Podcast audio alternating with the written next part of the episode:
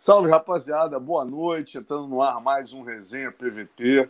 Né, ontem fizemos aí uma conexão PVT histórica aí com o Valide, falando do Davidson, e hoje a gente volta a falar de história do esporte, né, que é uma característica aqui do nosso Resenha PVT, recebendo aqui um cara que, pô, foi o precursor praticamente do MMA dentro da Nova União, né, um cara que é sempre lembrado pelo meu colega Luciano Andrade nas, nas ah, nas transmissões do UFC, né, quando fala-se no primeiro campeão mundial de jiu-jitsu não brasileiro, o nome dele é sempre lembrado, né, o primeiro campeão gringo de jiu-jitsu, campeão mundial, meu amigo João Roque. Seja bem-vindo ao Resenha PVT.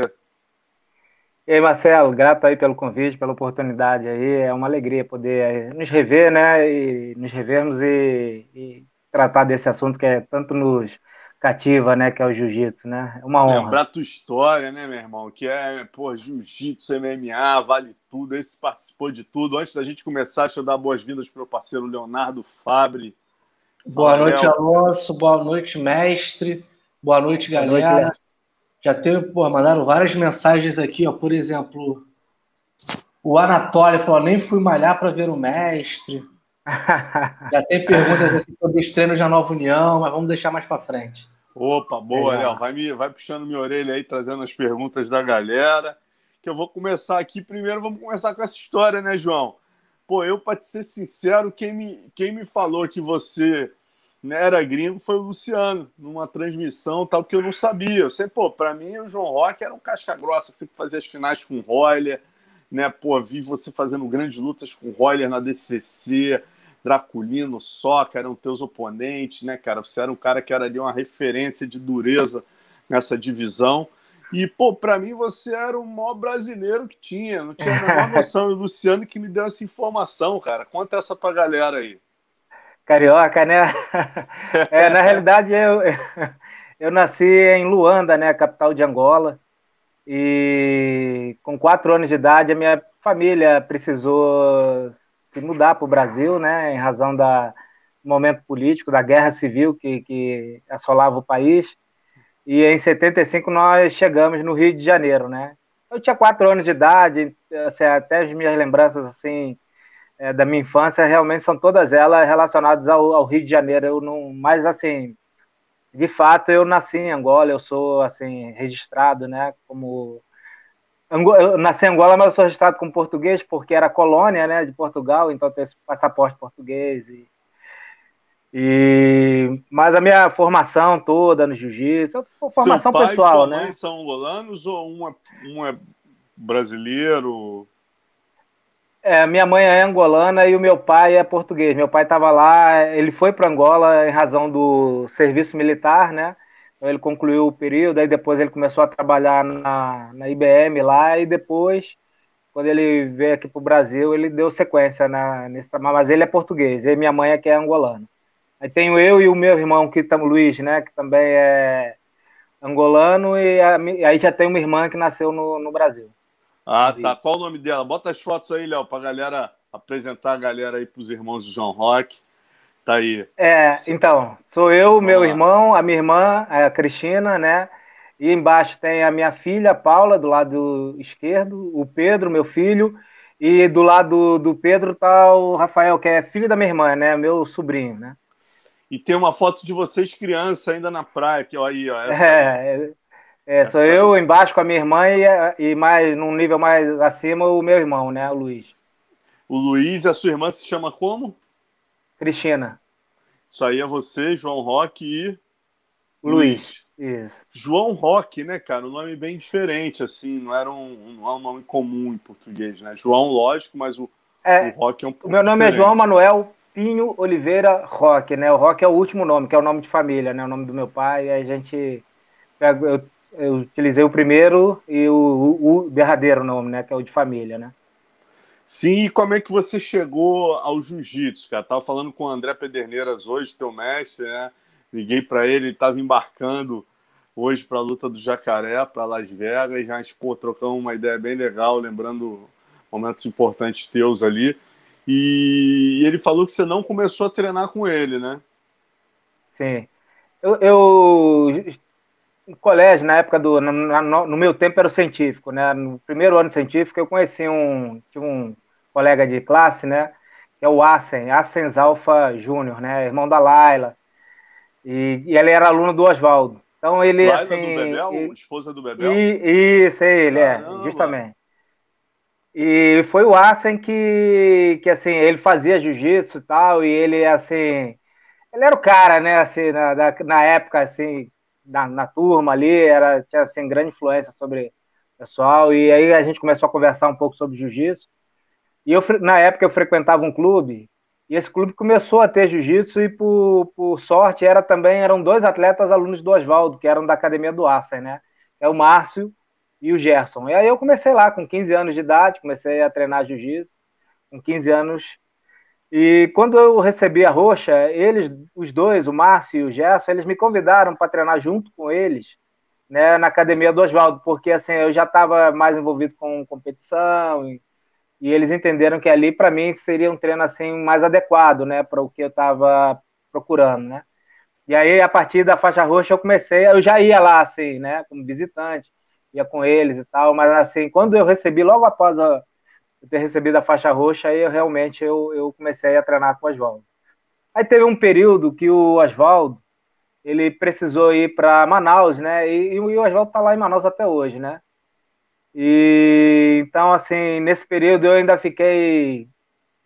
Eu já era marrom, né? Eu, fiquei um bom tempo treinando no, no, na praticamente a minha faixa marrom inteira eu já treinei com na academia do André, do Pederneiras, né?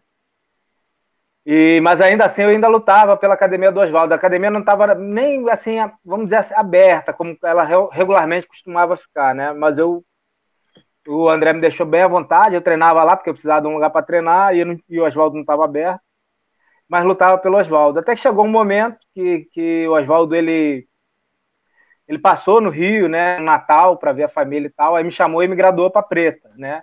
E de, depois, logo em seguida, ele retornou para Manaus. Mas ali eu já, já comecei a lutar na Preta pelo, pelo André Pederneiras, ainda não tinha nem a Nova União, né? Foi quando eu lutei o Mamelu, que foi o primeiro campeonato, campeonato, né? De, com a faixa preta, né? Eu tinha feito faixa... uma luta antes com o Alexandre Paiva, né? Mas não foi um campeonato, foi uma luta casada. Na realidade, eu ia lutar com com o Albertinho, do Carson, e o, e o Alexandre Paiva também a lutar com alguém do Carson, que eu, eu não tenho certeza, eu não, não, não tenho certeza quem era, né? Tem um nome aqui, mas como eu não estou certo, eu não vou. E, e, os dois não foram, né? Nem o Albertinho, nem essa outra pessoa. Aí resolveram fazer uma luta lá entre eu e o, e o Alexandre Paiva, né? E aí eu até lutei de preta nesse dia em razão dessa, dessa, desse, desse casamento, né? De lutas, né? Mas foi uma luta casada. E depois o Mameluco foi o primeiro campeonato de, de preto. Aí eu já lutei o, pelo André Pederneiro. O, de, o Alexandre não lutava de médio, não era um peso acima do teu? Eram alguns, né? Eu, na realidade, ia lutar de pluma aquele dia, né? Eu, com o Albertinho, né? Que era do Carson, né? Aí a gente fez, foi uma luta casada, né? Uma luta casada. Aí, Como que foi a luta? Pô, o Alexandre Paiva já era bem mais experiente que você na preta, né? É, o Alexandre Paiva, ou ele era médio, ou ele era, ou ele era meio pesado. Eu, eu não tenho certeza, né? Talvez ele pudesse até lutar eventualmente em uma ou outra categoria, né? E a luta o Alexandre Paiva ganhou. No final, no final, assim, lá para metade da luta, assim, ele me deu um estrangulamento e conseguimos finalizar. Até deu assim um, uma, uma, quase passei uma vez a guarda dele assim, mas ele, ele conseguiu repor bem. Aí depois dali ele eu virei, na realidade, a gente virou e ele acho que me finalizou. Foi um negócio desse. Eu sei que ele me finalizou no pescoço. Mais detalhes assim, eu tô mais ou menos. Isso quer dizer, estreia na faixa preta, já pegando um cara experiente pra caramba, como o Alexandre Paiva, né? E aí depois é. do Mameluque em 93, que é exatamente quando eu até começo a fotografar é, jiu-jitsu direto. E eu lembro desse campeonato, tiveram muitos clássicos, né? Como, por exemplo, Renzo de la Riva, Libório e Castelo, é, lutas históricas. Você lutou já com o Royler nesse? Não, esse, esse campeonato no início, eu, eu sei assim de algumas coisas assim da, das inscrições, porque quem estava organizando era o era André, né? Também. Uhum. É. Então, na minha categoria, num primeiro momento, essa, esse é um dado bem interessante, né? Na, no Pena, tinha o Royler, tinha o Ralph, tinha o Renzo, o Della Riva, o Crésio, e tinha mais, assim, vou dizer, umas cinco pessoas nessa categoria, né? E eu era uma dessas cinco, assim, que estava correndo por fora, né? Só que o que aconteceu? O, eu não sei se o, se o, o Roller, ele, ele tirou o nome, o, o Ralph deixou o nome, mas no dia foi WO, ele não apareceu. E o parece que o, o Renzo subiu, porque talvez, até porque pela presença do Royler e do, do Ralph, eu não sei, né? Não sei qual foi o motivo, mas de fato, num primeiro momento ela tá, ele estava aparecia inscrito no Pena, aí depois ele subiu para o leve. Quando ele subiu para o leve, parece que o Carson também pediu para botar o Della Riva no leve né? E aí saíram os dois. Aí fi, ficamos é, eu, o Crésio, o Ralph ainda estava na chave, mas no dia não lutou. E mais, mais, uma, mais uma galera, mais uma galera. Mas assim, dos mais antigos, né? Ficou o Crésio, né? Aí eu fiz a final com o Crésio. Aí a luta com o Roller foi mais. Foi em, esse foi em 93, a luta com o Roller foi em 94, a primeira, né? 94. Ah. É, nove... foi, foi no brasileiro da Axe, né? É, aí já foi o primeiro brasileiro da CBJJ, que esse Mameluco ele foi considerado brasileiro, mas ainda não tinha assim. Não era da CB... é, foi, não, é, é. não, era da CBJJ, era o André e mais alguém que organizavam, se eu não me engano. Era o Marco Góes, né? Marco Góes. Era o dono, era, era o nome da. Era o, era o dono da Mameluque, né? Então ele também estava organizando esse campeonato para promover um pouco a marca, né? Então, foi um campeonato bem legal, né? Porque realmente... como é que foi essa tua luta com o Cresio na final? Foi uma luta bem, bem apertada, né? Foi uma luta bem apertada. Eu ganhei assim na, na bandeira ainda é, eram dois, três, três bandeiras na época, ainda tinha esse sistema, né? O central ele não ele não definiu o resultado, ele só marcava a pontuação e ao final eram três bandeiras ao lado, né? O sistema era esse. Aí foi 2 a 1 um, né? Então foi uma luta, uma luta que no final ali se, qualquer um poderia ter levado, né? Carson foi uma luta aí... muito, Carson te xingou muito nesse dia. Carson sempre torceu por mim. Lógico que nesse dia acho que eu creio que não, né? Mas o Carson sempre foi a pessoa que me apoiou, sempre, apesar de de, de eu nunca ter treinado com ele, o saudoso Carson Grace é realmente é a pessoa que eu tenho muito respeito aí, porque é, até apoiou. Porque, né, assim. né, cara, ele, ele, tinha uma rivalidade com o Royler, eu até recebi o Royler aqui, falei, pô, Royler, o que aconteceu? O que, que você fez com o Carson? Que eu, eu, eu brinco com o Carson, né, cara? Ele, ele me lembra muito o Valide, né, que ele é movido a, a, a, a problemas, ele era movido, né, a problemas pessoais, então ele tinha que odiar alguém ali que aquilo dava combustível para ele, né? E aí eu, quando eu comecei, ele estava com raiva do Dedé porque o Dedé tinha ensinado o John Lewis para lutar com o Júnior. Porra, ele tava com a raiva do Dedé, o Dedé Creonte, tava com ódio do Dedé, só falava mal do Dedé, cara. Era chato pra caramba. Tudo era Dedé Creonte. Você falava, porra, é, feijão, Dedé Creonte. Ele, ele tinha uma fixação do Dedé. Depois ele entrou na fase Royler, cara. Ele ficou com muita raiva do Royler. Eu, se eu não me engano, foi no Pan-Americano, o Royler foi arbitrar uma luta do, do aluno dele, que era o Anderson, esqueci o nome do judô, com o Cláudio Moreno, e na dúvida ali a luta foi muito parelha. O Royler, eu acho que deu pro Anderson, pro, pro, pro Cláudio Moreno, o Carlos ficou com ódio mortal dele. E você era o maior rival do Royler. Aí, aí que eu queria chegar, né? Era o cara que mais fazia as finais com o Royler.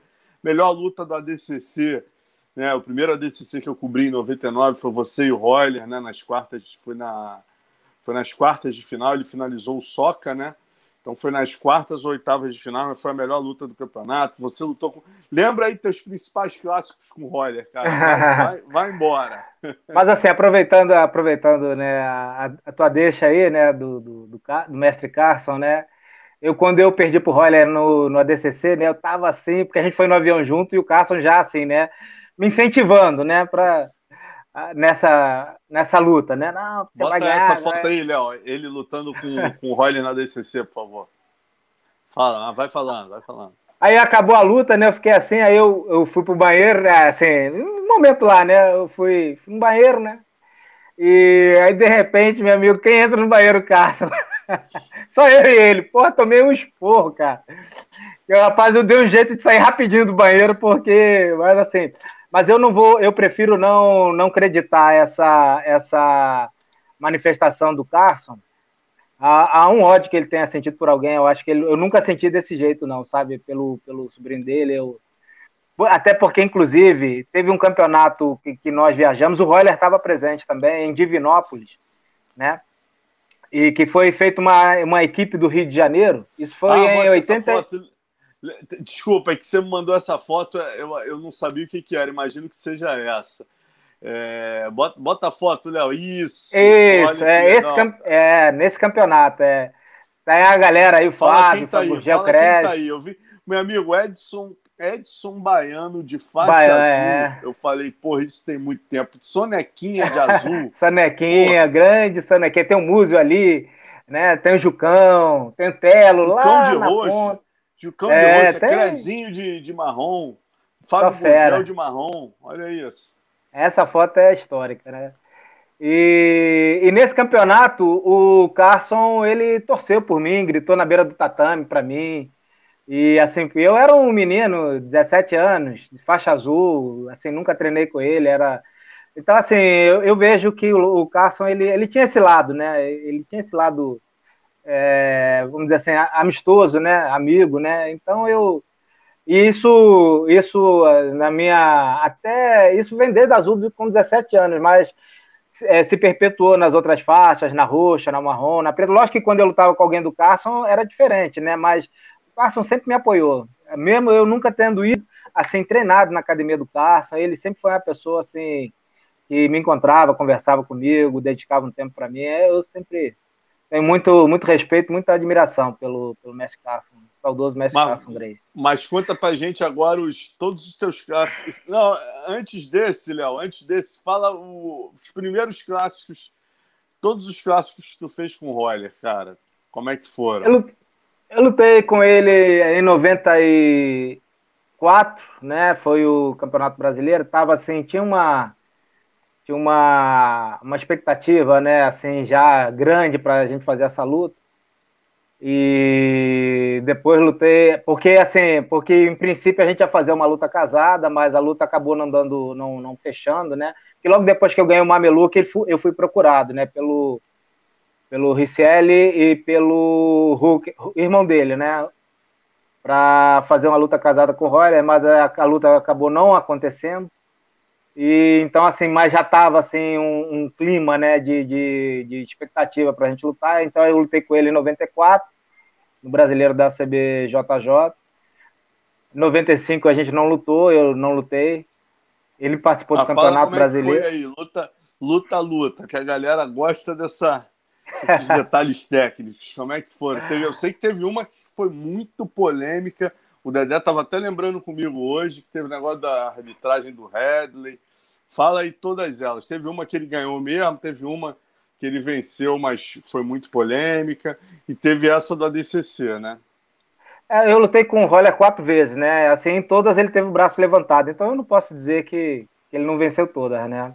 Mas assim, como você mesmo está dizendo, tiveram lutas que, que essa é especial, a primeira, que foi polêmica. Bom é quando a luta não, não é polêmica, né, Marcelo? Se a gente está falando dela até hoje, assim, razão de uma polêmica, é porque é porque assim teve alguma coisa que, que chamou atenção, né? Então, assim, na época, até algumas pessoas, até o próprio Carson, na, ali no momento já teve uma manifestação da plateia, né? Que, que alguns Mas por que motivo, cara? Só lembra a galera aí que eu, eu sinceramente também não lembro direito como foi a luta.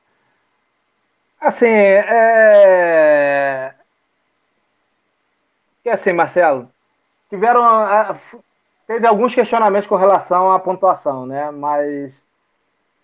É, porque. Para eu dizer assim, para eu dizer que, que houve uma falha na arbitragem, aí a pessoa pode assistir a luta e achar que não teve. Se eu disser, se eu disser que não teve falha na arbitragem, a pessoa pode assistir a luta e, e achar que teve. Então, eu acho mais importante é cada um assistir e tirar a sua própria conclusão, porque a minha palavra Mas quanto também... que foi a luta, na opinião do árbitro, quanto foi a luta e qual foi o questionamento? Só para a gente não está querendo pô, polêmica, já passou isso aí hoje em dia.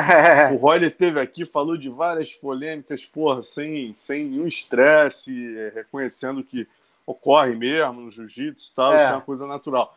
Mas só para a gente entender assim, quanto foram as, todos os teus confrontos com ele, entendeu? Foi quanto?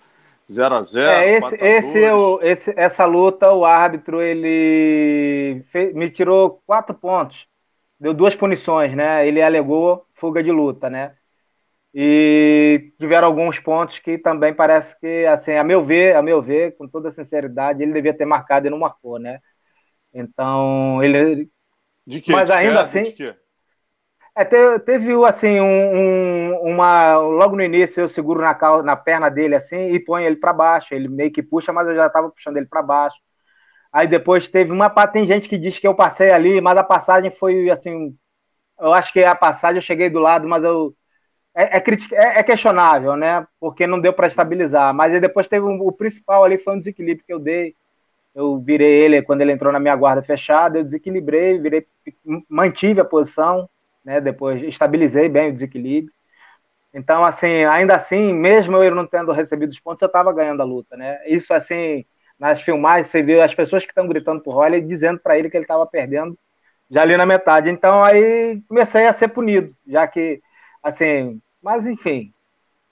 E essa foi em 94, Uau. 96. A gente lutou no primeiro Mundial. Eu fiz, acho que a primeira luta do, do com ele. Eu acho que essa aqui, né? essa, essa, não é essa foto minha aqui?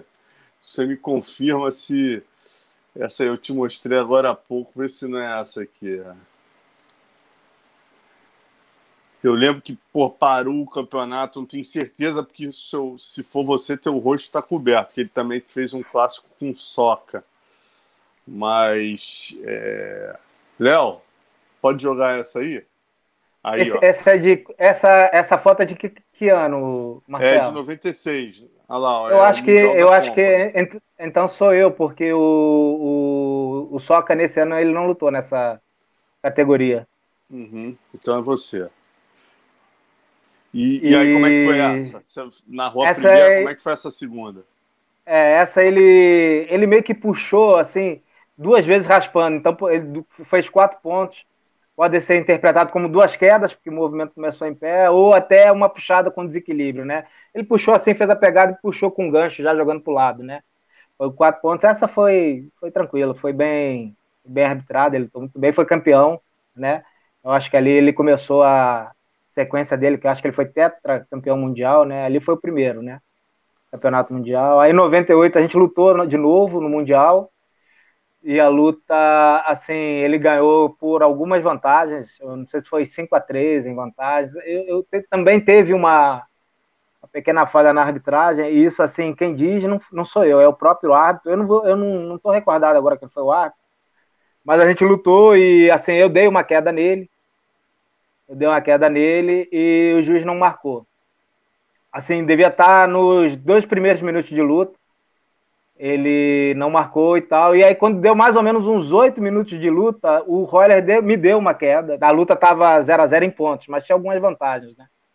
E foram as que definiram a luta, né? E o Roller me deu uma queda também, e o juiz também não marcou. É, nem, a, nem a minha, nem a dele. Aí, mais para frente, o árbitro chegou, eu continuei lá assistindo o campeonato, né?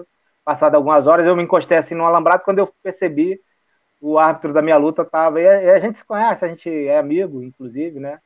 Eu e o árbitro.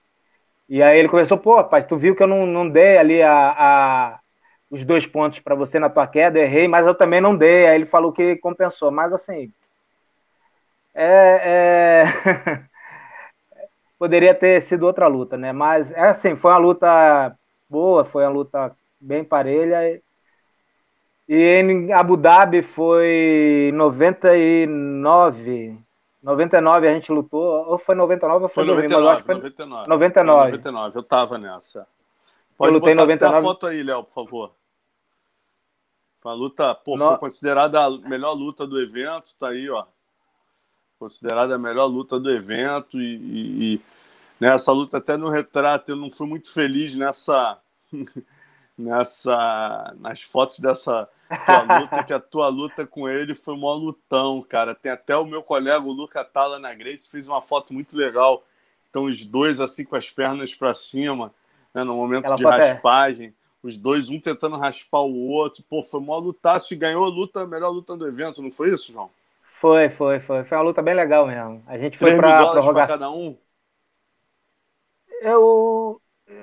É alguma, próximo a isso. Eu não vou dizer que tenha sido esse valor, né? Porque, uhum. assim, na realidade o prêmio era um só, né? Ah, então é. o prêmio foi dividido. O prêmio foi dividido. Ah, Talvez esse entendi. seja o prêmio. Acho que era 3.500, salvo engano. Né? 3.500 dólares, dois, assim. Né? Mas como era. É, aí esse prêmio precisou ser, ser dividido, né? E. Então foram. Um... Fala, fala, por favor. É, tem uma história engraçada que aí teve um outro lá que, que teve a queda mais bonita também recebia um prêmio, né? Aí teve um atleta brasileiro que tomou a queda, né? E queria saber se a queda também, o prêmio também ia ser dividido. eu vi. É, faz, faz sentido. Isso eu lembro. Foi lá cobrar do Gai, queria abrir a mala do Gai, o Gai com a mala pagando todo mundo, porra, eu tomei a queda, porra. É, faz parte, né, ué? Faz parte, né, porra? Seria um sem o outro, né? Exatamente. Mas aí foi luta... que você falou que o Carson foi lá no banheiro te dar uma bronca. É, que aí o Carson, nossa senhora. O que, que ele rapaz, falou mas tu perde, né? Ele deu, rapaz, não, não, vai, vai passar, vai passar, não, não quero nem conversa contigo. Tá lá, eu falei, opa, Aí o cara abaixei a cabeça assim, né, cara? Agradeci o Cássio e. Mas... Saí cheio de vergonha, né? Mas já tava assim fugindo. Eu vi o Cássio, eu vi o Cássio no lado e eu ia pro outro, né? Mas deu, deu tudo certo. Tem até aqui uma Mas assim, o que, o, que eu, o, que eu, o que eu falo, aproveitar, já que eu falei de, das quatro lutas com o Roller, o Roller, eu, quando eu comecei a treinar, eu fui assistir um campeonato, ainda faixa branca, né? Fui assistir um campeonato, eu não sei se foi o Lightning Bolt e tal, lá no, Forte da Urca. Eu acho que foi esse campeonato. Eu, eu já vi o Roller, já estava vendo o Roller lutar de, de preta, né? E bem, e ganhando, né? Então, assim, para mim, eu quando chegou esse momento em 94 de poder lutar com o Roller, para mim foi uma alegria muito grande, porque ele, assim, é, é, é acredito que para todos, ainda mais porque ele era leve, eu também era leve, né? Tinha o Rickson também, que era muito bom, mas assim, o, o Roller tinha essa identidade a mais porque era peso leve, né? Então, assim, fazia questão de assistir as lutas dele, me espelhava nele. Era uma referência, né? Para mim, eu acredito que também para muitas pessoas. Então, para mim, foi uma honra poder ter assim, chegado esse dia e ter tido a oportunidade de, de lutar e, e perceber né, a qualidade técnica dele. Eu acho que foi um, um lutador ali que, que eu assim conseguia perceber algumas coisas assim diferentes, né, que são incomuns em relação a alguns outros lutadores que eu já tinha lutado. A experiência dele ali, ele estava assim muito bem preparado, ainda estava no, auge dele ali. Então, para mim, assim, é um, é, foi, foi bom, foi bom eu ter tido essa oportunidade, né, de poder lutar com ele. E tiveram outros também, né, que, que também, mas o Roller, assim, da nossa, dessa, dessa galera que a gente conversou, o Sonequinha, né, o Draculino, né, o próprio Ralph, todos Soca. eles assim, a nós, o Soca, o Soca é um pouquinho mais, mais novo, mas eu também fiz duas lutas com o Soca, né? Mas assim, a gente tinha mais ou menos a mesma idade, né? O Roller já tinha assim, o Roller tinha uma história que quando a gente lutou com ele assim, o Roller tinha uma história que, que, que nenhum de nós tinha, né? E, e continuou escrevendo essa história, né? Nós fizemos parte também disso mas era um lutador assim com uma experiência, né, e com uma bagagem que era realmente assim diferenciar. Todos nós que lutamos com ele e fizemos boas lutas, realmente temos que tirar o chapéu. Bacana, cara. É, você falou o Draculino, o Soca, esses caras, você, quantas vezes você lutou com cada um deles? Draculino, Soca, Muso também, né, cara? Muso, Muso, é um cara que competiu muito. Muso, Muso eu lutei, é porque o Muso eu lutei com ele uma vez ali na Azul, mas depois a gente assim já não tava mais no mesmo peso, né? O Muso ficou mais forte. A gente que era mais mirradinho, né? O Bus já deu uma encorpada, já, já ficou mais é, outra, outra categoria, né? E o Muso era, era bem forte. Aí eu acho que ele jogava de, de, de leve, ou de, porque assim, eu jogava de pluma, né? Só na preta, ali na, perto, no final da marrom, eu comecei a lutar de pena, né? E assim, o Muso realmente a gente a gente participou assim de, de é, vários campeonatos juntos, via, assim ia né, junto para os campeonatos, né, com, a companhia do pai do músico. Hoje, hoje mesmo nessa tava me lembrando né do, do pai do músico. Pierino era, é um amigo, né? É, assim, era legal porque era uma pessoa assim que apoiava, né? A gente era muito menino, né? Muito novo. A gente achava que era que era velho, né? Que era esperto. Mas hoje é o que eu vejo que era tudo. Agora, e... João, você treinava judô também, cara, que você tinha uma característica que tu não era tanto de puxar, você tinha um jogo que era complicado, os caras, tanto muita gente te puxava, né? Porque você derrubava bem, né? Tu tinha um jogo de passagem muito bom tal. Você chegava a treinar judô ou era uma característica tua mesmo do jiu-jitsu? Não, eu, come... eu, assim, eu quando eu comecei a, a lutar campeonato, eu só puxava para guarda. Eu era guardeiro. Aí ali mais ou menos na roxa eu comecei a treinar em pé e eu acho que, que isso foi assim preponderante assim para minha formação. Eu treinei em pé de queda assim com um pouco mais de refinamento. E eu comecei a perceber que foi fundamental para eu poder assim ter um bom desempenho nos campeonatos, assim, porque eu era mais versátil, né? Aí chegou um ponto que eu já, já assim, eu já até sentia desconforto, já procurava não cair por baixo, né? Porque estava bem mais acostumado a, a, treinar em pé e lutar em pé e, e, cair passando a guarda, né? Mas eu Agora... vejo que o lutador tem que uhum. tem que estar preparado para todas as situações, né? Agora, falar em todas as situações, né, uma coisa que o Dedé bateu muito na tecla conversando comigo hoje, cara, que realmente é, impressionava muito a ele, era o fato de você se manter, quer dizer, você era um competidor top, como a gente está falando aí, né, era talvez um dos principais é, oponentes do Roller nessa geração, e, e você conseguia ainda fazer uma faculdade que é uma das mais difíceis que tem, né, cara, que é a engenharia química. E, quer dizer, se mantendo competindo em alto rendimento, o Dedé ele bate muito na tecla que você, além de tudo, era atleta, você se mantinha em grande forma, fazia preparação e tal, além de ser muito forte para o peso, e você fazia essa faculdade que é absurdamente difícil. Como é que na UFRJ, né, cara, a faculdade federal, é. como é que você conseguia tempo para isso tudo, João? É, o resultado foi que eu não me formei, né? Mas eu precisei vir para Brasília também, né? Mas é, o, em 96 eu vim para Brasília e na época não tinha esse curso aqui, né? E eu faltava ainda um ano para eu me formar, então eu, eu, eu, precisei refazer meus planos com relação à minha formação acadêmica, né? E mais para frente eu acabei me formando em direito, né? E, mas realmente, assim, era. Eu acho que eu, eu procuro. É, a gente tem, tem, que abrir mão de algumas coisas, né? Para a gente poder. A gente que já faz um esporte assim, para essa galera, a rapaziada mais jovem, né, que está estudando, né? É, eu sempre falo que tem, que tem que ter um pouco mais de disciplina, abrir mão de final de semana. Eu fazia isso, eu, eu treinava durante a semana mas chegava no final de semana, assim, sábado e domingo, eu procurava compensar um pouquinho, né? Ficava estudando, às vezes eu saía um pouquinho à noite e tal, para poder acompanhar a turma lá, né, da, da, faculdade, né? Não é fácil não, mas é importante, porque ainda mais naquela época a gente hoje jiu-jitsu eu acho que ainda não, talvez ainda acho que o artista marcial ainda precisa de um, de um reconhecimento maior, né, em termos de, de remuneração, de recompensa. Mas hoje ainda está um pouco melhor do que estava antes, né? Antigamente a perspectiva de, de viver da luta era basicamente dando aula, né? Porque nem o MMA ainda, ainda vamos dizer assim, era uma promessa e assim campeonato de jiu-jitsu que pagasse algum valor, essa era, era não, não existia, né? Então eu, a gente sempre tinha que ter assim, né? A formação a gente tinha que procurar se preparar, né, para ter uma formação que, que nos habilitasse para ter um trabalho, né. E hoje eu também eu procuro manter essa orientação para as pessoas lá na academia, né, para os jovens, né, para porque essa é uma idade que essa idade que a gente está competindo também é uma idade que demanda muito da, do, do jovem na sua formação, né, profissional, né.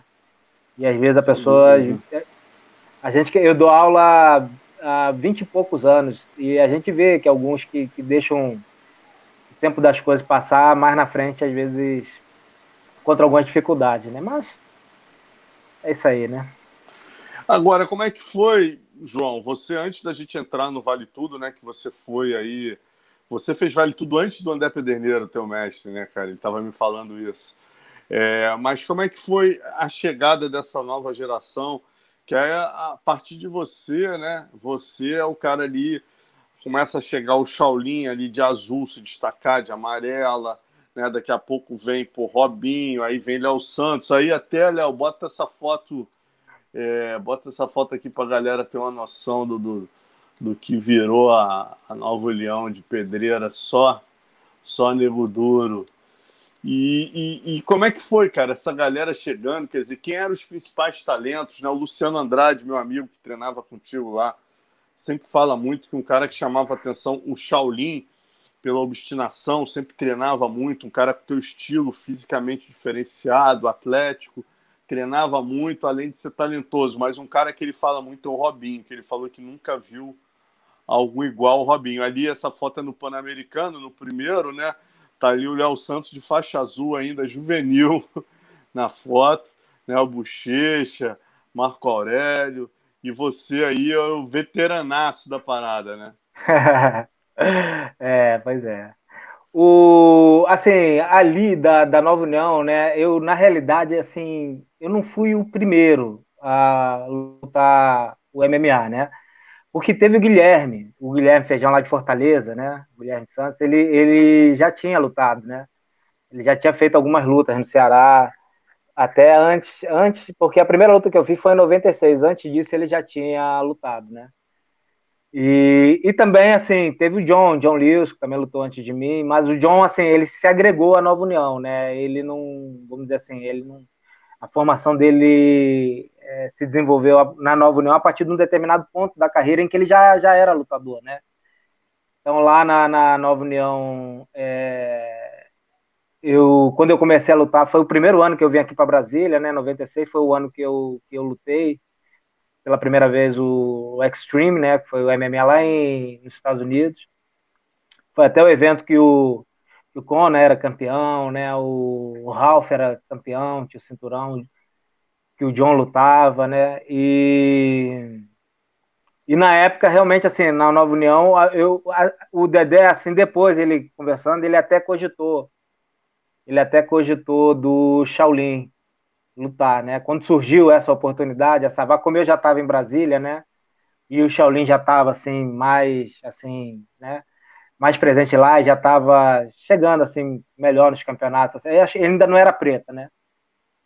Mas eu acho que o Shaolin ali no momento que pegou assim um pouquinho para essa escolha, né? Foi, foi a idade do Shaolin, né? O Shaolin era um pouco, eu acho que o Shaolin ainda não era maior de idade. E, então, outro então que eu... também foi um dos primeiros foi o Rafael Carino, né, cara? Que lutou isso, isso. O Rafael, é verdade, é verdade. O Rafael lutou Rafael no mesmo Carino. ano que eu, mas ele lutou, lutou antes. É. Ele até teve aqui em Brasília. Fui, o UFC 9, ele lutou, é. ele e o Amauri, foi quando o Amauri lutou com o Don Fry, ele fez a estreia dele lá também. Muito bem lembrado, é, é verdade. O, é. o, Rafael até teve aqui em Brasília, né, um período que ele para treinar para essa luta, a gente ele a boa parte do camping dele ele fez aqui em Brasília, né? Junto com o Dedé, né? Vieram os dois, ficaram um tempo na minha casa e a gente para assim para ficar mais concentrado, né? E mas teve o Rafael também. Então, aí depois é que veio assim o Shaolin, eu acho que o Shaolin foi ali depois de de 2000, salvo engano, que o Shaolin assim porque eu lembro que quando teve o Japão Open em 99, e a gente lutou lá, o Dedé lutou também. Eu lutei, o Dedé lutou com o Kao Uno, né? Na época era o Kaoru Uno. E o Shaolin lutou com o. Aquele... Não, o lutou de kimono com aquele que lutou com o Rico. Yuki Nakai. Yuki Nakai, perfeito. Tô com o Yuki Nakai de kimono. E aí na entrevista, né, eu, eu eu estava auxiliando na época o Shaolin na entrevista, ele chegou a. Fizeram a pergunta se ele tinha interesse em lutar MMA, né? Ele chegou a falar que no momento ele não tinha interesse, que ele era muito. Ele era fera, né, no de kimono, né? Mas aí eu até falei para ele: não, não deixa, deixa a porta aberta, mas fala que no momento você ainda quer ser campeão mundial. Aí ele, ele é lá na frente, né? Ele, ele despontou aí com, com grande categoria, né? Com o mesmo sucesso que ele teve no, no jiu-jitsu, ele o mesmo talento, né, ele apresentou também no, no MMA, né? Agora, é, realmente... João, você, você quer dizer, voltando aqui pro MMA, né, cara, você faz essa luta no Extreme Fighting. Léo, aquela foto do Armlock, você perguntou, se eu não me engano, é no Extreme Fighting. Bota aí só pro Joé sair. É no Extreme Fighting, não? Não, essa foi no WFA. Ah, tá. Foi em 2001. tá. Ah, foi, então, foi com o Stephen então... Pauling, essa aí. Ah, tá. Não, então voltando aqui pro, pro vamos, vamos pro Extreme Fighting, aí você ganha do Abdelaziz lá, pega ele no Armlock quatro minutos e vai pro Japão. Aí começa a lutar no Japão Open, né? Vale tudo Isso. Japão. Aí você pega três pedreiras de cara, né? Que é o Yush, o Ushu Tatsumi em 97, 98 você pega o Noboru Asahi, que era o campeão, e depois você pega o Ikeda em 99, né? Três caras de cara, assim. É... Como é que foi essa experiência de lutar no Vale Tudo Japão? Ah, foi sensacional, né? O Japão, assim, é um, assim, é um sonho, né? Você, a gente cresce, né? Eu cresci vendo filmes orientais, né? Dos chineses, japoneses, né? é, praticando, desenvolvendo ensinando artes marciais e em determinado momento da nossa vida, da minha vida, eu me vi lá no Japão lutando, né, no coração que eu considero da, da no berço, né, do, do jiu-jitsu, né, e assim contra japoneses e, e assim sendo muito muito respeitado, muito reverenciado pelo, pelo público japonês que é muito acolhedor, né? Para mim é uma, é uma experiência que eu vou guardar assim com um lugar bem especial dentro de mim pro resto da vida. E assim, foram lutas, o único problema daquele evento, né, e talvez até por isso ele não tenha assim ido para frente, é que não havia decisão, não havia decisão por pontos. Então, só haveria um vencedor se houvesse uma finalização ou um nocaute, né? Então ali eu, eu acabei acumulando três, no Japão eu acabei acumulando três, três empates, né? porque não houve né, é, nem a finalização nem o nocaute. Eram três rounds de oito minutos por dois de descanso. E era um ringue de corda, né? Bem, bem legal, bem, bem bacana. É bem importante para mim. E aí, cara, nessa época, né, em 2000, quer dizer, você lutou em 99 com o Ikeda, em 2000 você recebe o convite para lutar com James Pulver, que era uma pedreira lá do time do Pat Miletich, do Matt Hughes, né? que foi até o campeão, o primeiro campeão peso leve do UFC, e você pegou de cara aí uma luta com o James Pulvers no UFC 26 em 2000, 26. né? Tem até umas Isso. fotos do Susumu Nagal aí que o Léo vai botar pra gente ver dessa luta. Como é que foi essa experiência de sair do ringue pro octógono? É, assim, é, realmente é, a luta nos Estados Unidos é um pouco mais tensa, né? O evento é um evento assim um pouco mais tenso, né?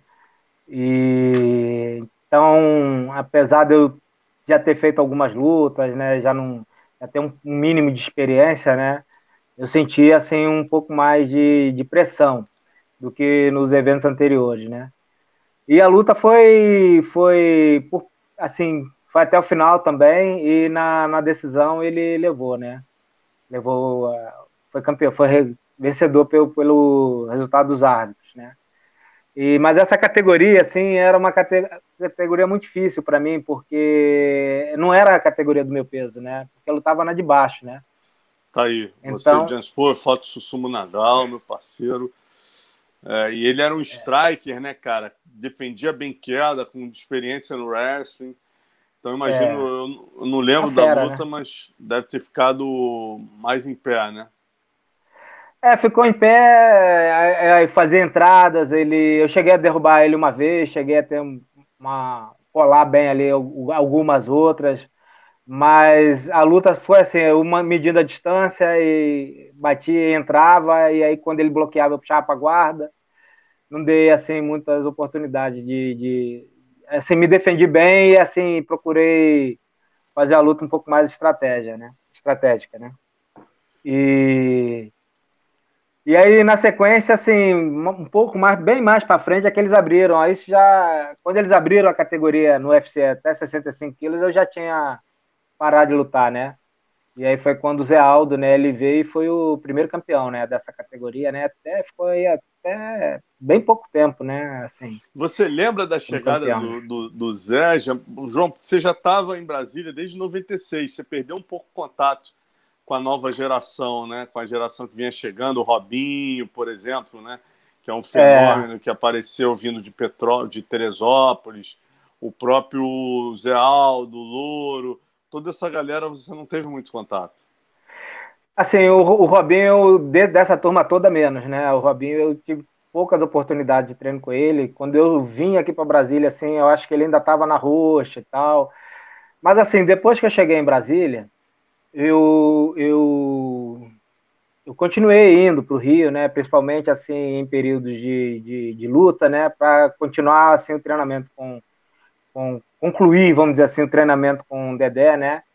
E aí eu tive a oportunidade de treinar um, tanto com, com Zé Aldo, com Marlon, com Shaolin, né?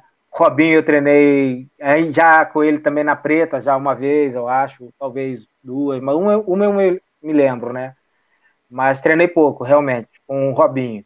Mas com o Zé Aldo até que eu, eu assim, tive a oportunidade de, de treinar um pouco mais e, e assim, ele ainda estava assim, chegando, Louro também, Marlon, né?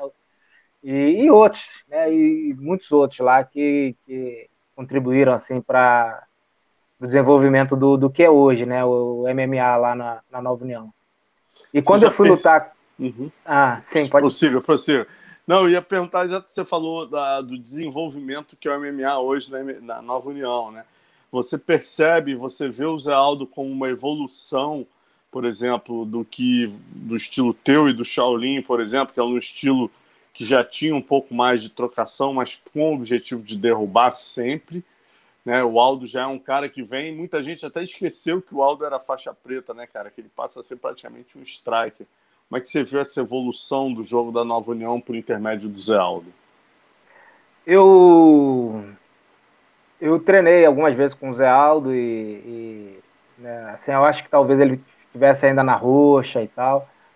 E assim, ele sempre teve um período assim que naturalmente, né, até, até com o Shaolin, né, pô, teve um período que quando o Shaolin chegou na academia, né, é, quando ele chegou já era preta, né, então em algum momento eu, eu consegui assim ter um pouco mais de facilidade para treinar com, com essa turma toda, né, e com o Zé Aldo também não foi diferente, né.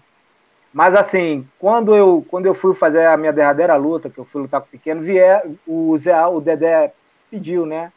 Do Zé Aldo vir para Brasília com o Louro, né? Para me auxiliar no treino. E o Dedé até veio também, né? Aí eles vieram aqui para treinar junto comigo. E na época, assim, até porque eu já estava assim mais. Aí eu já estava assim, bem mais antigo, né? Bem mais experiente, né? Já então, se surgisse alguma coisa assim nessa categoria de 65, naquele momento, alguma grande oportunidade, vamos dizer assim, naquele momento, talvez eu tivesse, vamos dizer assim, preferência, né? Porque o Zé Aldo, acho que ele ainda tinha uma luta ou duas no máximo, né? Assim, algo nesse tipo, né? Eu não estou muito certo. Mas assim, aí o Zé Aldo, quando ele veio para cá, para me auxiliar a treinar, eu estava assim, vamos dizer assim, no auge, né? Da, da minha carreira, da minha forma.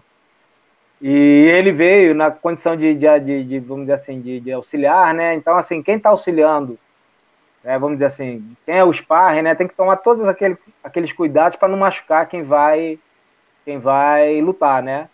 Mas quem vai lutar, lógico, tem que ter o cuidado regular do treino, mas que a gente sempre tem em qualquer momento, né, qualquer situação, mas pode pesar um pouco mais a mão, pode, né, ficar mais à vontade, né, para soltar mais o jogo, né? E eu lembro que eu treinei com o Zé Aldo, cara, e assim, eu fiz de tudo, assim, na luta em pé, mas fiz de tudo, assim, pra, pra, pra ir melhor do que ele, pra nocautear e tudo, cara, e ele, assim, basicamente, com, eu percebi que com, com pouco esforço, com pouco esforço, assim, ele basicamente, sem, sem me atacar tanto, né, eu praticamente não consegui fazer mais nada com ele. E ali eu já vi, antes do Zé Aldo, antes do Zé Aldo, vamos dizer assim, aparecer, pra, assim, mundialmente, né? Ali eu já vi que ele que ele que talvez naquele momento devesse estar tá indo lutar pelo cinturão de Chotô com, com o pequeno, né? E, e foi que tá, aconteceu, ele... né? Na sequência, na sequência. Dizer, é. É, o pequeno te venceu em 2005, Aí depois ele foi para o K1 Heroes e tal. E aí em 2008, quer dizer, três anos depois, ele encontra o José Aldo disputando o cinturão do WSC 34, né? E o José Aldo nocauteia ele ali no segundo round. Exatamente o que você falou. E ali eu já, eu já tinha percebido que apesar, vamos dizer assim, né, de eu ser assim o mais antigo, de eu ser, enfim, né, o mais tradicional, assim, nesse peso ali, naquele, naquele momento o Zé Aldo já tava, já tava, já tinha me passado. Já tinha me passado, já estava com uma condição técnica assim, em pé, assim, muito boa, né? E cabeça boa também, já estava um lutador maduro, já estava assim, e dali para frente foi só, foi só, vamos dizer assim, é, aperfeiçoar mais, né? É, polir, polir um pouquinho mais, né? e, e, fazer o que todos nós sabemos que ele, que ele fez, né? Mostrou aí esse, essa grande capacidade, né? E como é que você viu essa decisão dele hoje, João, de descer de peso, né, de se reinventar, vir do peso pena, onde ele reinou, ele foi talvez junto com o Max Holloway o maior peso pena da história aí, né, cara? É, como é que foi a sua análise dele descer para os galos nessa altura do campeonato, depois de tudo que ele conquistou? Cara, assim, pelo resultado, eu acho que ele foi, foi uma decisão muito inteligente, muito acertada. Eu acho que a, a luta que ele disputou o cinturão, né, com, com o Russo, né, é, eu acho que ele lutou, assim, alto nível. Eu acho que até um determinado momento ali eu estava torcendo, mas não sei se a minha torcida influenciou a maneira de ver a luta, mas eu vi que ele tinha assim reais possibilidades de, de ser campeão ali naquela luta. Não era ele, acho que os dois primeiros rounds, salvo engano, eu acho que ele ainda ganhou, né? E eu acho que ele muito bom, acho que foi uma decisão acertada, porque ele teve uma facilidade para descer de peso, desceu bem, né? Eu acho que naquela categoria assim, vamos dizer assim, para o bio, biotipo do, do Zé Aldo, acho que talvez seja, seja mais adequada, né? Você acha que ele ainda tem condições de disputar? Ele vai pegar o Vera agora, né? O Marlon Vera.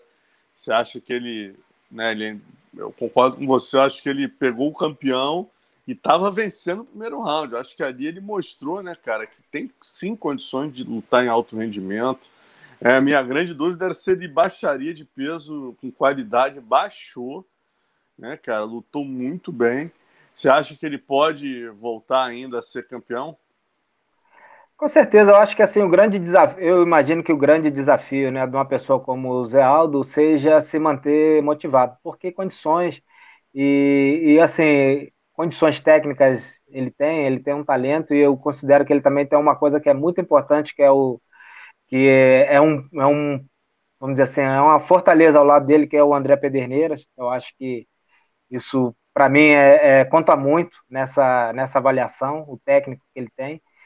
Agora, eu acho que tudo vai depender da motivação dele, né? Porque o mais difícil a pessoa, assim, com o passar do tempo, é, é conseguir encontrar motivação para, vamos dizer assim, conseguir fazendo as coisas do mesmo jeito, né? E, mas se ele se, se ele se encontrar com essa motivação, eu acho que ele chega onde ele quiser chegar com certeza. E a minha torcida é sempre dele aí. E você falou do Dedé, né, cara? Você que viveu com o André Pederneiras tanto tempo aí, teu parceiro, teu mestre. O que, que você diria que é o diferencial do Dedé, João? Assim, o que, que ele faz que, que faz o, o, ele ser um treinador diferenciado? Mas eu acho assim que algumas coisas, algumas coisas assim, né? Que eu não vou dizer assim diferenciado porque é, é diferenciado para nós que convivemos com ele, né? Para nós. Agora eu não conheço todos, assim, eu vou falar do, do que eu conheço do André, né? Eu vejo que ele, primeiro, o André ele tem a, a, capacidade de simplificar as coisas, né? Eu acho que isso é uma grande sabedoria. Isso aí é tornar as coisas que para os outros são um pouco complexas. Ele tem a capacidade de transformar as coisas complexas em coisas mais simples. Mais simples. Então, isso é muito importante. Tu vê assim, pela estratégia, isso se apresenta na maneira dele conversar, na maneira dele transmitir o pensamento dele. Ele transmite as coisas de um jeito simples e na maneira de definir uma estratégia. Então, isso é, isso é uma coisa assim que eu, que eu que, eu vejo que é um, uma qualidade, é um talento. Outra é o, a visão do Dedé. Já, já, por mais de uma vez, assim, já, já tivemos a oportunidade de estar reunidos, né? Em determinado local, por exemplo, num, num, vendo uma luta, né? Estamos juntos assistindo uma luta e tal, estudando um lutador. E, e na, num ambiente em que só há faixas pretas, todos experientes, todos com uma história de, de, de luta, e o André conseguir ver coisas que só ele vê, e coisas importantes e, e, e, reais. E, então, assim, ele tem esse olhar, ele consegue ter uma visão diferenciada. Isso eu acho que é outra, outra qualidade, né? Que o Dedé tem. E uma, assim, entre outras tantas que eu poderia mencionar, vou mencionar mais uma, que é, é, a capacidade que ele tem de transmitir a confiança, né? Porque a gente, a gente vê que os atletas do, do André confiam muito nele. Confiam muito nele. É impressionante. Porque. E de onde vem essa confiança? A confiança vem do resultado, né? Que a pessoa ouve, põe em prática o que ele fala, dá certo e a pessoa vai ganhando confiança. Então as pessoas já teve caso do Shaolin, assim, o cara pedir, assim, já o Shaolin já é bicampeão mundial na preta, pedir para o Dedé viajar para os Estados Unidos para estar no corner dele numa luta de jiu-jitsu, assim, né? Coisa que muitos assim dariam pouco valor, mas o, o, o Shaolin, né, que é talento também, cara, indiscutível lá da Nova União, né? Ele perceber isso e, e valorizar, né, a presença do André no corner pela confiança pela confiança e pela qualidade. E assim, né? E que eu, que eu mais falo do Dedé é que ele é, acima de tudo, ele é um grande amigo, né? Isso é sensacional. Para mim é uma honra poder ter amizade do Dedé. Bacana, cara. Agora fazendo agora umas perguntas da galera, Léo, se tiver alguma, vamos. Ó, o Lucas França está pedindo aqui para você analisar para gente o jiu-jitsu dos brasileiros no MMA de hoje. Tá aí, ó. Obrigado, Léo.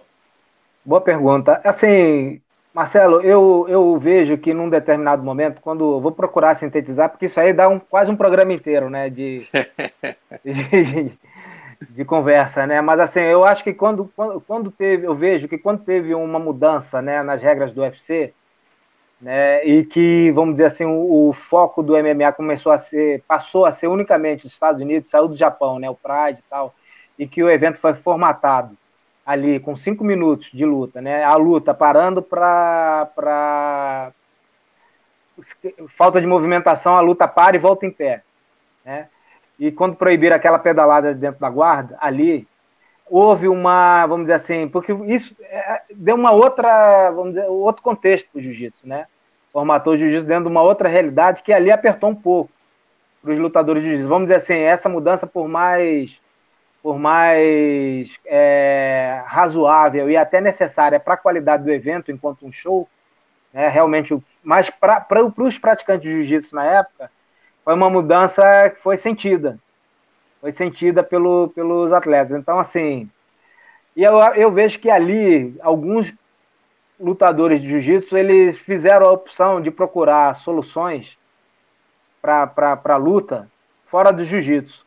Então deixaram de, de acreditar um pouco no jiu-jitsu, até porque é, era muito mais fácil aprender um pouco mais de, de boxe, aprender um pouco mais de, enfim, de outras modalidades, né? Porque com pouco tempo, né, a pessoa já tinha um ganho bem grande, né? Do que realmente procurar, assim, dentro da técnica, né? Procurar encontrar soluções para o jiu-jitsu, até porque o evento, no formato em que ele se encontrava ali, ele passou a, a ter, ele realmente ele, ele comprometeu um pouquinho né, o arsenal estratégico do, do jiu-jitsu, né?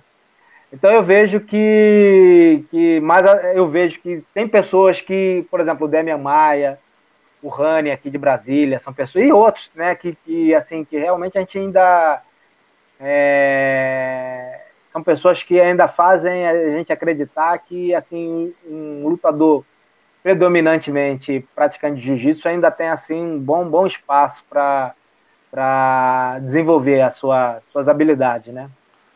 Você não acha que o wrestling, ó, quais eram os treinos mais duros da Nova União? Complementando, antes de responder essa do João Rafael, já vou te cobrar. É, quais eram os treinos mais duros da Nova União? Boa, João. Já vamos, já vamos jogar essa aqui para ele. E eu acho que eu conheço até o João. Mas vamos lá. É, a importância do wrestling, cara, nesse, nesse, nisso que você falou, você não acha que é importante o cara é, mesclar o wrestling com o judô, sei lá, mas é, foi o que o Damian fez, né? O Damian ele conseguiu implementar o jiu-jitsu dele a partir do momento que ele cria um jogo onde ele coloca os próprios wrestlers numa situação de desconforto na grade, onde ele faz aquele chain wrestling, ele vai do single leg, vai para a cintura, vai para outra perna, ataca uma perna, tapa o double, tá... e aí o cara vai defender o double, ele vai para as costas. Você não acha que é importante essa mesclar essas duas modalidades, wrestling e jiu-jitsu? Com certeza eu acho. Eu fiz isso, né? Eu procurei também aprender outras modalidades, mas eu, eu até vou, vou me explicar um pouco melhor. Eu vejo assim, em síntese, né, que hoje um atleta de jiu-jitsu, faixa preta de jiu-jitsu, creio eu, que ele, quando ele está num, num camping, né, se preparando para uma luta de MMA, eu, vamos dizer assim, que ele deva dedicar 20% do tempo dele para o jiu-jitsu e 80% para as outras modalidades. É nesse sentido né, que eu, que eu digo que pararam de acreditar um pouquinho mais no jiu-jitsu, né? Porque talvez, talvez a saída, uma alternativa, né? Uma alternativa fosse o contrário, né? A pessoa que já vem com essa bagagem toda do jiu-jitsu, talvez ela pudesse acreditar um pouquinho mais que o jiu-jitsu pudesse fazer a diferença. Agora, eu volto a dizer, o que eu acho que foi determinante para que as pessoas não fizessem, tantas pessoas fizessem essa escolha, foi o novo formato do, do do MMA, né? Que é um round de cinco minutos. Então, assim, a gente vê que, que muitas vezes a pessoa, quando consegue botar para baixo, né? Já tem três minutos, quatro minutos de luta. E às vezes, se ela não agilizar rápido, né? Se ela não trabalhar rápido, a luta vai voltar em pé. Realmente, isso, a, a regra, a regra, ela, vamos dizer assim, ela não é, gera muito estímulo para as pessoas apostarem tanto no jiu-jitsu como uma, uma, vamos dizer assim, um, um sistema ofensivo né? Então as pessoas eventualmente é, trabalham mais no jiu-jitsu hoje dentro do lado mais defensivo deles, né? Não dá para entrar sem saber lutar chão, mas assim, eu acho que as pessoas assim do jiu-jitsu mesmo hoje talvez já não estejam acreditando tanto que, salvo algumas exceções, né? Que o jiu-jitsu seja uma ferramenta que ele vai vai trazer a vitória para eles, né? Vamos para o João. Pergunta do João aí: qual, qual, a, qual eram os treinos mais duros na Nova União? João Rafael Dias Neto. Rapaz, assim, eu vou, eu vou, como, como, como você disse, né, Marcelo? Eu, eu cheguei, eu vim para Brasília em 96. Então, numa época, quando eu vi o Shaolin ainda era marrom, o Charuto, né, tava ainda, assim, não tinha ainda, essa turma ainda não tinha, vamos dizer assim, o Dedé, eh, tinha o Luiz Amigos, caras mais antigos, né, o CP, que é gente boa lá de, de, de preta já, né, mas assim, o Shaolin realmente é uma é uma é uma é um exemplo assim, cara, o Shaolin fez coisas ali que em termos de treino, cara, que é, para entrar, para escrever um livro sobre capacidade dele, técnica e física, disciplina. Eu, eu já tinha 21 quando eu estava assim para para lutar com assim já de preta, essas lutas com o e tal, eu corria ali, eu morava em Botafogo, corria ali no, no, no no aterro do Flamengo, Urca ali, fazia a subida ali na, no Mirante, e via o Shaolin assim com 12, 13 anos dando tiro na praia sozinho, né? Criança, assim, é, adolescente, né? Sem ninguém ficar em cima, cobrando, puxando, assim, pela determinação, né? E, e aí, tecnicamente, também, ele é. O Shaolin realmente é. Aí, quando eu vim aqui para Brasília, quando eu vim aqui para Brasília, eu Aí o Shaolin veio, quando eu lutei com o Soca aqui em Brasília, o Shaolin veio também para me, me ajudar a treinar. E a gente já tinha um tempo que a gente não treinava junto, né? E ele já estava de preta, né? Aí nesse treino, assim, o primeiro treino que eu fiz com ele, eu consegui finalizar. Eu vou comentar de treino aqui, né? Mas porque como ele me bateu bem mais do que eu bati nele, né? Isso aí não, eu fico bem à vontade. Eu finalizei ele no primeiro treino. No segundo treino ele já me finalizou. No terceiro, mesmo, aí dali para frente, já vi que eu já não conseguia mais alcançar o Shaolin. Isso, assim, eu ainda estava com 20 e poucos anos, né? Mas assim, o preparo dele, assim, ele realmente, ele... Ali da Nova União, eu, eu assim, em termos de capacidade técnica e física, realmente é inigualável. Né? Inigualável mesmo. Shaolin... E, assim, o Zé Aldo dispensa comentários, né? E tantos outros lá também, né? Mas o que, assim, diferente ali foi o Shaolin. Inclusive, ou hoje ou ontem está sendo a graduação dele. Eu vi no recado Dedé. É, eu vi, tá, porra. É... Parabéns, Shaolin. Acabei de ver aqui também o, o Dedé colocando. Ó, o Sandro Pereira Cardoso, Marcelo pergunta sobre como foi voltar a competir, né? Em 2017, pois eles não competiam desde 2001. Como é que foi essa emoção, professor? Tem até umas fotos aí, hein, Léo? Aí. Pois é, eu, eu lutei aí de Master, né, em 2017. Obrigado, Léo. Lutei o, o, Internacional, lutei o Brasileiro também, né, em 2017. Depois lutei de novo em 2019, o Brasileiro com kimono, o Brasileiro sem kimono Internacional. Ganhou os dois. Para mim, é, esses campeonatos eu ganhei, ganhei. E para mim foi muito bom, né? Assim, depois de. Eu tinha. A última luta que eu fiz foi em 2005 de MMA, né? MMA e de jiu-jitsu tinha sido em 2001. Então, depois de, assim, muitos anos, assim, mais de uma década, né? Eu voltar, assim, a lutar, cara, foi, assim, um momento bem especial e, assim. Eu não canso de dizer isso. Para mim, o que tornou esse momento mais especial foi eu poder estar na área de aquecimento já com alunos meus, né? A gente aquecendo junto e vivendo junto essa essa batalha, para mim, foi uma coisa que muito bacana, muito bacana. Olha, e eu espero. Ah, fa... vai, perdão, desculpa. Espero poder ter a oportunidade de repetir isso mais algumas vezes. Vai, Léo. Quantos faixas pretas o mestre formou? Vitor Eugênio e um outro ali com nome russo também tinha perguntado isso. Rapaz, aí é a pergunta difícil.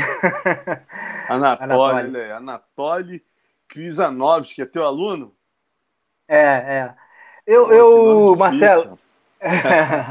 é o Anatoly. Eu, eu estimo assim mais de 100. Mais de 100. Mas assim, o número exato eu. A gente começa, né? Depois é que a gente tem a preocupação de registrar. Então eu tenho registro de uns anos para cá, né? Mas assim, todo, todos eles eu não.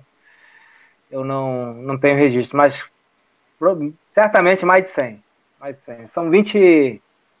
24 anos, 25 anos agora dando aula, então é, é um bom tempo. Muita já, né? gente, né? né? Muita, muita gente formada. E a Andressa Nascimento, até puxando esse gancho, né? Ela pergunta qual foi a motivação do mestre, tá aí, ó, para se manter em Brasília, que não é das cidades mais famosas pelo jiu-jitsu. Eu, na realidade, quando eu, quando eu resolvi dar aula, eu conversei com, com o André, né, e que queria dar aula, mas, assim, eu tinha, assim, tenho e tenho, tanto, é coisa assim, é coisa da minha cabeça, né, tinha, assim, tanta, tanto respeito pelo André que eu não queria dar aula no Rio de Janeiro, porque eu não queria dar aula no mesmo lugar que ele desse aula para não concorrer com ele. E aí eu falei com ele que queria sair de Brasília, do Rio, para dar aula, e, e, e, ele mesmo, né? Ele mesmo se encarregou de, de ver alguma coisa aqui para mim em Brasília. Tinha um aluno dele que estava morando aqui em Brasília, e ele me indicou. Aí ele fez a ponte, e eu vim para Brasília, e, e, assim, eu acho que foi uma boa escolha. Eu gosto, eu gosto muito de Brasília, gosto bastante de Brasília. Eu gosto das pessoas aqui de Brasília, eu me identifico bastante com, com o ritmo de Brasília. E, e o que me motivou foi realmente assim as pessoas, a necessidade. Eu, na época era uma coisa que estava sendo bem necessária para mim. E hoje, assim, eu, se eu tivesse a oportunidade de voltar para o Rio de Janeiro, eu, eu não sei se eu. Ia depender muito da, das circunstâncias, mas num primeiro momento eu, eu sei que se eu precisasse voltar para o Rio, eu ia voltar assim com o coração apertado. Seus filhos já estão adaptados aí, né? É, eu tenho quatro filhos aqui, nasceram aqui em Brasília, já tenho um neto aqui em Brasília, então, assim, eu acho muito improvável que. Mas é vida, né? A gente não sabe, né? Mas eu mesmo não faço planos nesse sentido, né? E esse final de semana a gente vai ter um brasiliense aí, né, lutando no UFC. Vamos ter sete brasileiros, na verdade, nesse UFC. Mas tem um cara muito especial aí, filho da terra, que vai estar tá lutando na nova categoria também, ao invés dele descer, ele subiu, que é o Renato Carneiro Moicano, né? Fera, fera. Moicano. Cara, esse é... Eu não sabia que ele tinha subido, não. Ele tá na é. categoria. Foi até... pros leves, foi pros leves. É. Saiu dos penas pros leves. Saiu da categoria que era do Aldo, onde ele lutou com o Aldo, e foi para a categoria de cima do Khabib. É, eu acho que ele tem grande chance aí de, de ter, ter, fazer boas lutas, ter sucesso aí. Ele é forte, bem técnico, é um lutador com a cabeça boa aí. E, e tem muita coisa ainda aí pela frente, né? Eu torço aí que ele consiga alcançar os objetivos dele aí. Aqui em Brasília Bom, tem bons lutadores aqui. Muito, né, cara? Rani, o trabalho do Ataíde aí. Eu lembro que eu fui, cara, eu fui um ano que o Shaolin, foi eu acho que a última vez que eu te vi até o Shaolin foi lutar e teve um desafio aí. Eu fiquei muito impressionado, cara, com a rivalidade nessa época. Eu acho que era 2002, 2003, algo assim. 2005, eu não estou me recordando muito. Mas, pô, tinha uma rivalidade, cara, entre as equipes. Isso já está mais tranquilo? Como é que tá hoje em dia? É, o clima aqui é bem. Não sei quem, e era bem pesado. Aí depois eu voltei no UFC, já, pô, o Ataíde já era amigo de todo mundo, vocês, é, tava todo mundo bem, mas, pô, essa primeira vez eu fiquei bem, bem impressionado. Tava parecendo luta livre jiu-jitsu no, nos anos 90, pô. Graças a Deus a bandeira da paz foi erguida para ficar. Que bom. Aqui você ainda pegou bem. esse finalzinho, você ainda pegou o finalzinho, ainda um, um clima meio, meio tenso. peguei, peguei início, meio e fim. que bom, né, João? Tu não combina, tu não combina com guerra, meu irmão. O seu estilo não combina com porra, com guerra. É. eu acho que a Taíde também, cara. A Taíde passa uma coisa muito de tranquilidade. Grande mestre Ataíde. É, eu sempre tive um bom relacionamento com a Thaís, a gente conversa, já tivemos boas conversas e em momento algum, nenhuma palavra que a gente já trocado um com o outro foi atravessada, ou olhar, não, nunca, sempre, sempre, é com ele e com, com todos aqui, eu não tenho, não tem problema ah. nenhum. E hoje em dia, aqui em Brasília, eu também não vejo, assim, assim, de uma coisa assim... Acabou, né? Que, que possa, é, não... É. Agora, voltando para esse assunto de old school, e eu queria te perguntar, né? Eu sempre pergunto para a galera da, das antigas isso. Como é que você vê hoje em dia o jiu-jitsu moderno, birimbolo, 50-50, né? Com você que vem da, da old school, você ensina isso na tua escola? O teu jiu-jitsu é mais aquele esquema Roger Grace, André Pederneira, mais o jiu-jitsu old school mesmo? Assim, Marcelo, eu, eu assim, por princípio, né, eu acho que a gente, eu acho que é mais legítimo, né, a gente ensinar aquilo que a gente é capaz de praticar, né. Mas, assim, eu também tenho esse dever, né, de, de aprender, né, e, e procurar a praticar novas técnicas, né, justamente pelo dever de, de ter que ensinar, né, e procurar me manter atualizado para poder é, atender bem, né, aos meus alunos, né da melhor maneira possível. Eu, é lógico que, assim, né, é, eu acho que, eu vejo que hoje tem quantidade inúmera aí de, de pessoas que, que tem uma dedicação, né, dessa nova galera que está competindo aí, tem uma dedicação, assim, full time, né, para o jiu-jitsu. Isso na, na época que eu, eu comecei a treinar não era assim, né, então, eu acho que isso é muito bom. A gente vê muitos atletas assim com alto nível, assim, no campeonato, as lutas muito equilibradas, né? Não é de hoje, né? De um bom tempo para cá. E assim, a regra, em alguma medida, eu acho que em alguma, algum momento ela, ela vai, vai precisar ser revista, né? Já tem alguns outros campeonatos com outros formatos, né? Que indicam, né? É, vamos dizer assim, um sucesso né, de, outras, de outras regras né, dentro do jiu-jitsu, mas a gente também tem que tomar muito cuidado com, com as regras, porque para não, não dividir o esporte, né? Mas eu vejo que, que, rapaz, hoje a quantidade de técnica que tem, nossa, é impressionante, né? Impressionante. Isso é fruto do, de, de muita gente se dedicando, né, ao estudo do, do, do jiu-jitsu, né? Muita gente querendo é, superar outros atletas. Eu acho muito bom. A gente tem que peneirar um pouquinho, né? No meio de tanta informação, né? Ver aquilo que realmente nos, nos atende melhor para também não ficar assim é, afogado, né? Em meio a tanta coisa, né? Ser um pouco mais assim objetivo, né? João, você que viveu, né, a geração, a tua geração, né, quando chegou no Japão para lutar MMA, lutar vale tudo, os japoneses viam um ponto fraco do chão brasileiro, a chave de pé e joelho, né, cara? Os caras falaram, ah, o brasileiro, é, chave de pé e joelhos é, é, o ponto fraco deles, porque eles não têm muito isso em competição. Isso está mudando agora, né? A confederação no sem kimono já está permitindo é, leg lock e tal. Como é que você viu essa mudança de regra? Você acha que foi importante para a evolução do esporte? É, o leg lock tranquilo, né? Agora parece que recentemente reintroduziram, né? Reintroduziram chave a chave de, de, calcanhar, né? Chave de calcanhar, é. É, no sem kimono, né? Assim, uhum. essa eu acho que. Vamos, vamos ver, o tempo vai mostrar, né? O tempo vai mostrar se foi uma, uma boa mudança ou não. Eu acho que é um pouco cedo para falar, mas assim, a gente sempre tem que lembrar que essa chave em específico ela já esteve presente e foi retirada, né? Então, assim, considerar os motivos que fizeram ela ser retirada para ver se, se os motivos ainda persistem, se, se, eles subsistem, né?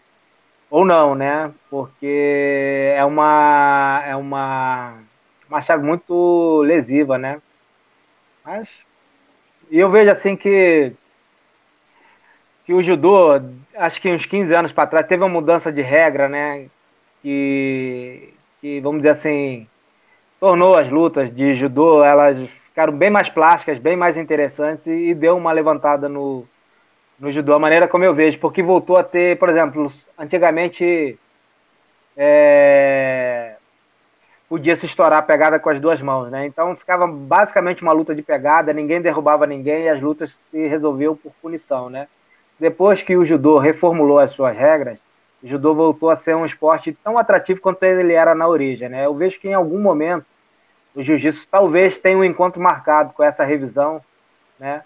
Para que, vamos dizer assim, visando a maior atratividade das lutas e sempre a segurança dos atletas. Agora, eu tenho certeza que as pessoas que estão à frente disso, né, os diretores de arbitragem da, da CBJJ, da IBJJ, eu, eu confio no trabalho deles, são pessoas que, que são competentes e que consolidam né, informações assim muito maiores do que as que eu tenho, né, para definir melhor as regras. Né? O que eu posso falar é a minha opinião, mas tem sem beirar a crítica, porque as pessoas que estão à frente, com certeza elas sabem o que estão fazendo aí, né?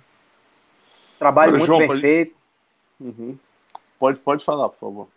Trabalho muito bem feito para quem viu o jiu-jitsu como era na década de 80 e 90 e, e, e vê hoje né, o que está sendo feito, assim, a gente realmente tem que tirar o chapéu aí essas pessoas. Na sua opinião, você que acompanhou aí tantas gerações do jiu-jitsu, quem são os caras mais técnicos, os competidores que mais te encheram os olhos aí, né, nesse tempo todo que você acompanha o esporte no jiu-jitsu? Assim, o Rickson, para mim, eu ainda não vi nenhum que, assim, no, seu tempo fizesse o que o Rickson fez no tempo dele, né? O Rickson realmente é um, é um ponto fora da curva, né? Esse é, competindo, né? E você perguntou competidores, foi isso? Isso. Marcelo? Uhum. Competidor, uhum. né? O Rickson. É, o, o Amauri, cara, também, assim, realmente ele, ele tem que tirar o chapéu para o Amauri, porque o primeiro campeonato que eu fui assistir o Amauri foi no campeonato Lightning Bolt, e o Amauri conseguiu quatro medalhas de ouro. Duas no juvenil, peso absoluto, e duas no adulto, peso absoluto. Ela era a faixa azul. Isso que devia ter 16, 17 anos. E depois ele veio chegando. É uma pena que, que na época do Amauri, assim, não, ainda o primeiro campeonato mundial foi só em 96. Porque se o Amauri tivesse lutado os campeonatos mundiais desde a faixa azul, ele hoje realmente ele seria o cara que talvez tivesse aí mais títulos. Ainda assim, ainda foi campeão mundial duas vezes, né? No absoluto, faixa preta. Eu acho que ele é um, é um excelente competidor, né? Um assim que eu acho que, de modo geral, que eu acho que, rapaz, realmente assim, também tem que tirar muito chapéu para ele é o Murilo. Murilo Bustamante, cara, ele é, é sensacional. Jiu-Jitsu foi campeão, nota 10, Jiu-Jitsu fino, pô, foi pro UFC, conseguiu aquele cinturão naquela luta que ele teve que ganhar duas vezes com o Matt Lindelman. Foi pro Pride, assim, numa luta que foi assim polêmica, né? Ele só não ganhou o cinturão do Pride, enfim. Mas ele poderia ter tido o cinturão do Pride e o cinturão do UFC, coisa que, assim, então eu acho que é, que é também um lutador que realmente tem que estar tá na, na, na história do, do, do jiu-jitsu, né? O Royler realmente é uma, é uma referência, assim, pelo tempo que ele conseguiu se manter, assim, em alto nível, né, cara? O Royler já vem lutando desde a época do Peixotinho, lutou com Cássio, Cardoso, lutou assim, com lutadores que, que na época eu nem, nem participava ainda, só ouvia falar deles, nem fazia jiu-jitsu ainda. E o Roller já vinha ganhando, passou pela minha geração, passou por tantas outras. O Roller realmente também é uma é uma referência, né? Agora, assim, dessa galera assim mais nova, tem, vamos dizer assim, também o Lucas Lepre, eu acho que, cara, tem, tem que tirar o chapéu para ele, o, o Rodolfo, Rodolfo é também uma. E tantos outros aí, né? Deixa eu ver se eu lembro mais alguém assim. O Fábio, o Gurgel também, um lutador importante. Na, naquele período ali foi uma pessoa que foi uma referência né, para o jiu-jitsu, no momento em que o jiu-jitsu, vamos dizer assim, ficou um vácuo quando o Rickson foi para os Estados Unidos. Ali o Amauri e o Fábio Gurgel, assim, eles representavam, ainda tinha essa. Tinha essa essa coisa, né? Esse estigma de ter um representante de jiu-jitsu, eles representavam bem, assim, o jiu-jitsu, né? Eu vejo que o Demian Maia, o, o, pelo, pelo que ele fez no jiu-jitsu e também no, no UFC, é, é um lutador que tem que ser lembrado, né? Eu acho que se eu fosse falar hoje assim, o melhor lutador, o que melhor apresentou o jiu-jitsu no, no, no MMA, né? É, eu diria com certeza o Demian Maia, então esse também não pode ficar de fora, né? E são tantos outros, né, que assim é até difícil. Esse vou dizer assim, foram os que me tocaram um pouco mais, né? Competindo. Competindo. Agora, João, para a gente terminar, fala como é que foi a tua campanha, né? Que como a gente começou aqui falando que você foi o primeiro gringo campeão mundial. Como é que foi essa campanha é, é, que você ganhou o título. A gente falou do ano que você acabou perdendo do Royler. Que ano você foi campeão? Foi em 97. Nesse ano eu, eu tinha lutado com o Royler em 96 de pena, aí nesse ano eu desci para o Pluma e o Shaolin lutou de pena, né? E não sei nem se foi o primeiro campeonato de preta do Shaolin, mas ele lutou de pena, eu lutei de pluma, e aí eu fiz uma luta, com um atleta da, da Aliança, e depois fechei com com um atleta que também era da Nova União, né, o Ivanilson, né, e aí eu, eu fiquei com, com o título, né. E depois veio o BJ, né, foi em 99 ou 2000 o BJ? Eu acho que foi 2000 o BJ, né?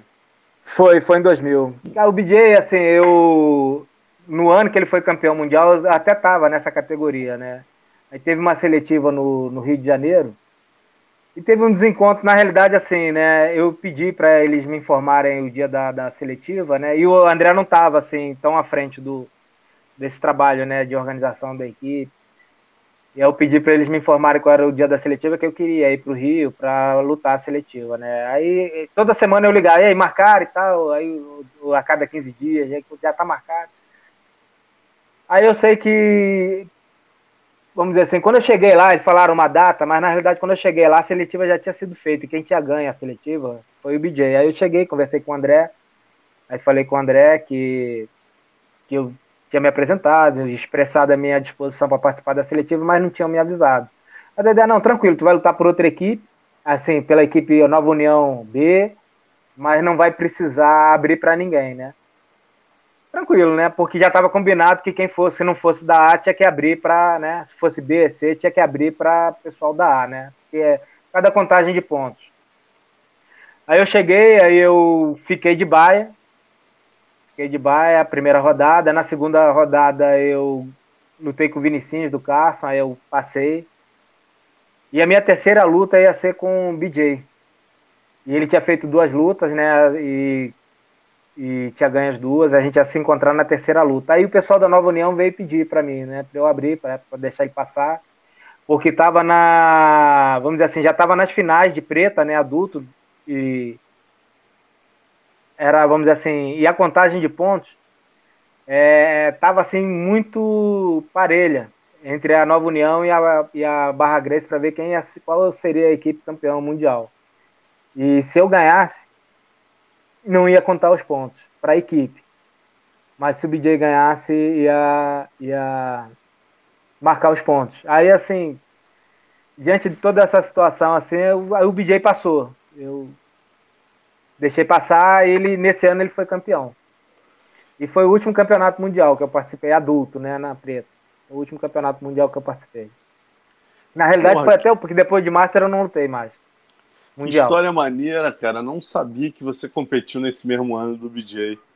Era, aí, Era pra gente ter curiosidade. Lutado. Era pra ter lutado é. com o BJ, cara.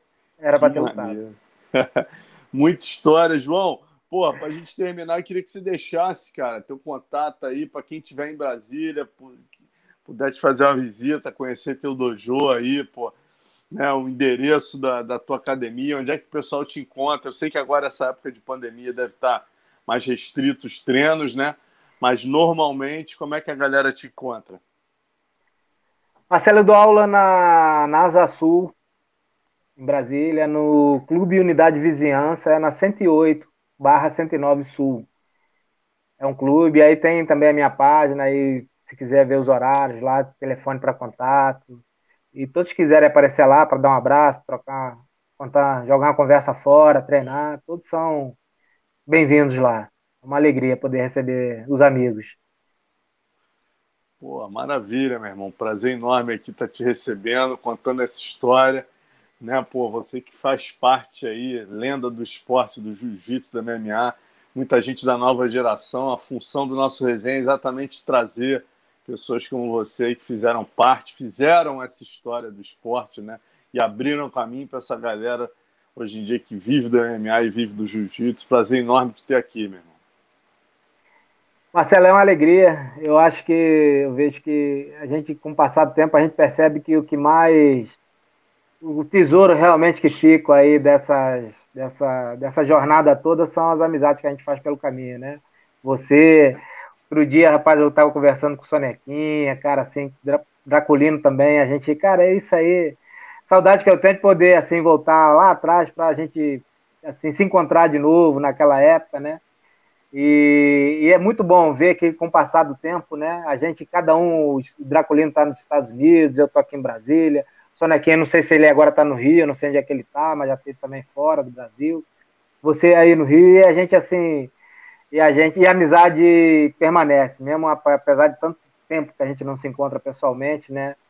Então, eu acho que isso é que realmente faz a gente olhar para trás e ver que valeu muito a pena, né? Toda essa, essa batalha e essas lutas, né? É, é, vale esses momentos para a gente se encontrar e contar as histórias, né? É isso, meu irmão. O YouTube ajuda a gente né, a deixar disponível essa história maravilhosa aqui para todo mundo ver. Obrigado, meu é, irmão. Né? Prazerzaço falar contigo. Galera, amanhã a gente não vai ter resenha, mas na quinta-feira a gente vai receber o Josué Destaque, tá? E no sábado, depois do UFC, a gente recebe Carlão Barreto para fazer um depois do Gon aí com o Carlão, falando da participação dos sete brasileiros. Falou? Aguardo vocês todos lá. João, mais uma vez, muito obrigado, meu irmão. Foi show de bola aí o nosso papo. Eu que agradeço aí, te parabenizar pelo esse belíssimo trabalho que você vem fazendo aí, dando oportunidade para todos nós aí e falarmos um pouco da nossa história. Valeu, Marcelo. Grato aí. Valeu, Léo. Abraço a todos. Abraço a todos. Abraço nos teus alunos aí também, meu irmão. Abraço grande. Valeu, galera.